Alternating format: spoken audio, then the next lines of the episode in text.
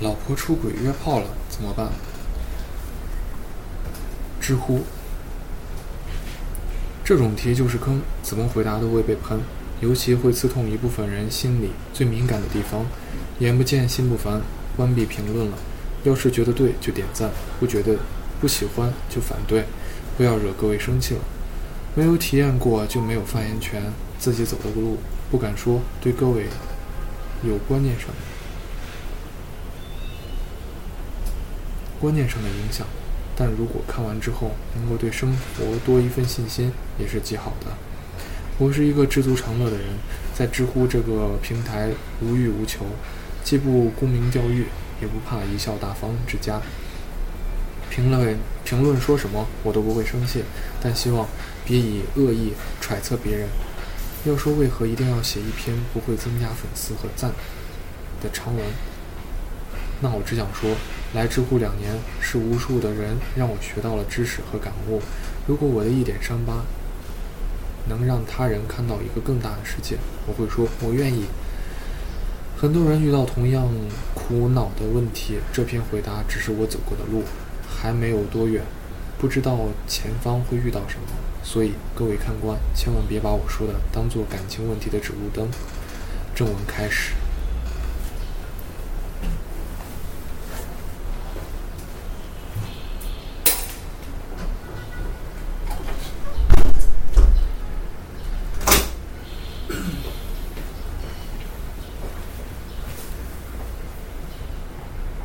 我和女朋友是高二认识的，凭良心说，我配不上她。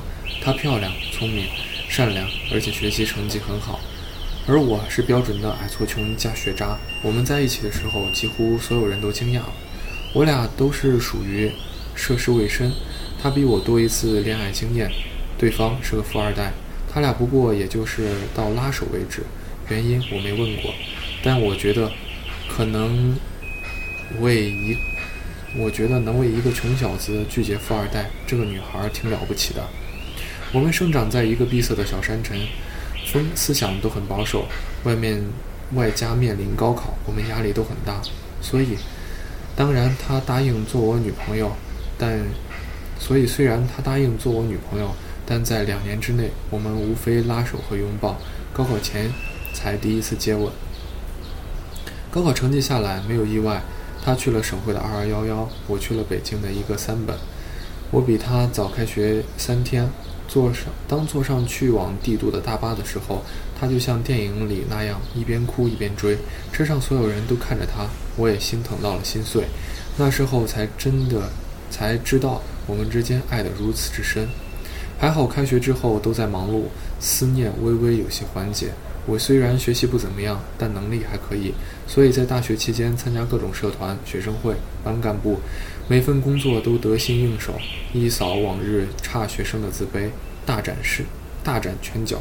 在得到肯定的同时，也有点忘乎所以，总以为世界离开我就不转了，所以绝大时候时间都在忙碌，没有太多时间陪他视频聊天，短信都不多。而他在大一那年，还是一副好学生的样子。教室、图书馆、宿舍三点一线。每次想我的时候给我打电话，我总以忙为敷衍。于是我们之间爆发了无数的争吵。在厌倦了争吵之后，我想出了一个绝妙的办法，让他也忙起来。于是，在我的鼓励下，他报名参加了他们学校的校记者团。而我在四年后也为此付出了巨大的代价。他加入校报后，由以其优秀的文笔，迅速受到了宣传部老师的重视，并在大三的时候担任了记者团的团长。由于工作关系，他和校报的负责老师男交往频繁，一直处于亦师亦友的关系，时不时还在我耳边提一提他亲爱的张老师。当时那个张老师三十五岁，有妻子，但正在闹离婚，孩子八岁。正当我以正当我以为一切都按照我的思路进行时，才发现已经有点失控了。第一，按理说到大四，他应该不再担任任何职务，但他还总去他们老师办公室值班。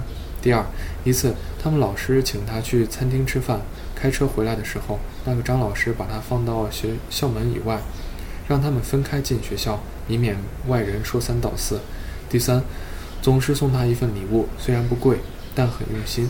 这时候虽然我已经看出一点端倪，但由于距离远，同时我又被占国考，实在管不了，而且没有实质性问题，也不能举报。于是我只能默默地忍着。大四下学期，我国考笔试通过，但面试被刷，心情惆怅。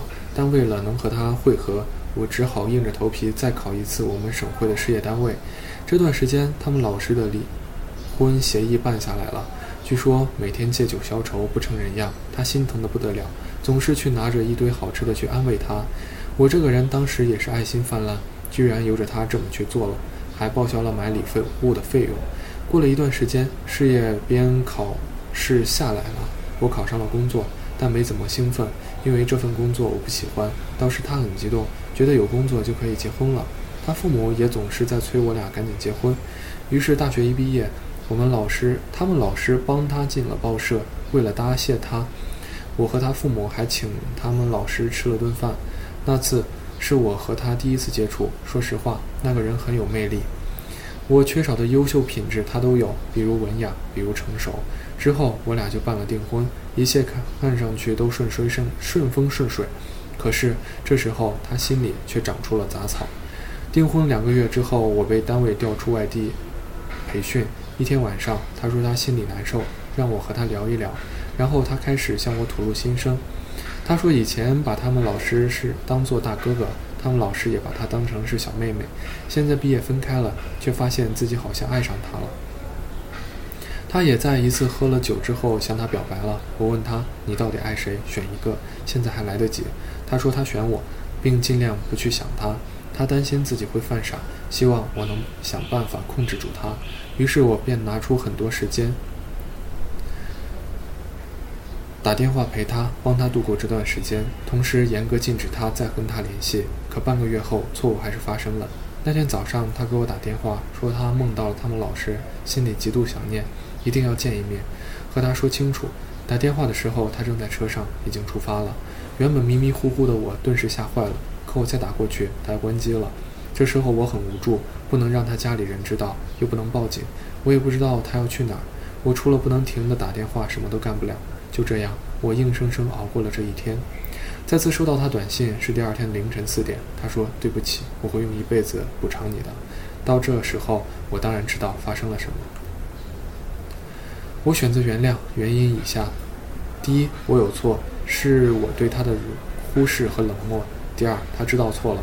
我们后来同居的时候，经常见他半夜醒来一个人哭，而且已经一年没和那个人半点联系了。第三，我们家人和他家人看起来都很看好我俩在一起，尤其他们家人对我很好，不忍心伤他们的心，所以压根儿就没让两家人知道。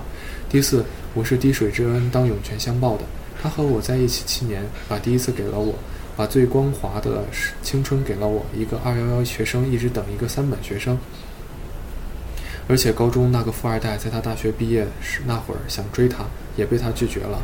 第五，抛除那件事。我俩还是很般配的，打心眼里喜欢对方，欣赏对方。第六，他很诚实，从不瞒着我，他的心始终是对我敞开的，我信得过他。当然了，原谅是有条件的，那就是和我一起辞掉工作来北京发展。毕竟工作是他们老师找的，辞了职就脱离了他控制了。再说，我也受够了机关单位那种环境了。他拿出了应有的成绩、诚意，第二天就辞职了。和家人谈妥了之后，便和我一起来了北京。刚来的时候是很苦，租没有暖气的阁楼，经常吃泡面，天天挤公交，他都坚持下来了。正是因为看到了他的这份诚意，我才相信他真的翻过了那一页。我知道妻子背叛之后的痛苦：第一，愤怒无处发泄，总不能打女人吧；第二，感觉不能再信任了，再爱也不放心；第三，不能和家人说，担心两家人会闹出矛盾。不能和朋友说，害怕朋友恨他。总之，我给出的忠忠告有以下几点：第一，如果选择离婚，留下证据，孩子必须抢呀；第二，如果选择原谅，那就翻篇儿，别让再多的人知道了，尤其你这边的人，他们肯定向着你产生矛盾，以后想和解都不行。第三，找一个事情或兴趣发散一下情绪，别再争吵了。最后，做一个丈夫该做的，问心无愧。